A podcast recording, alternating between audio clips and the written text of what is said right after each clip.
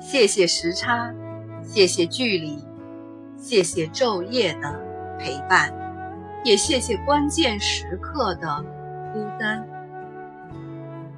他不再惧怕月亮盈亏时光的流逝和努力之后不尽人意的遗憾。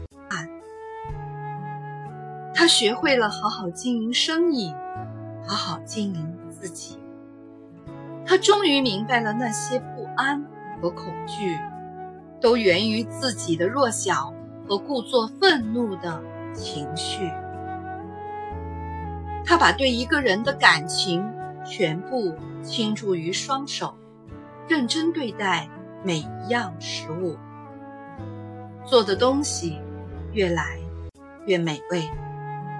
他变得更加淡定，学会了安静的等待一个人。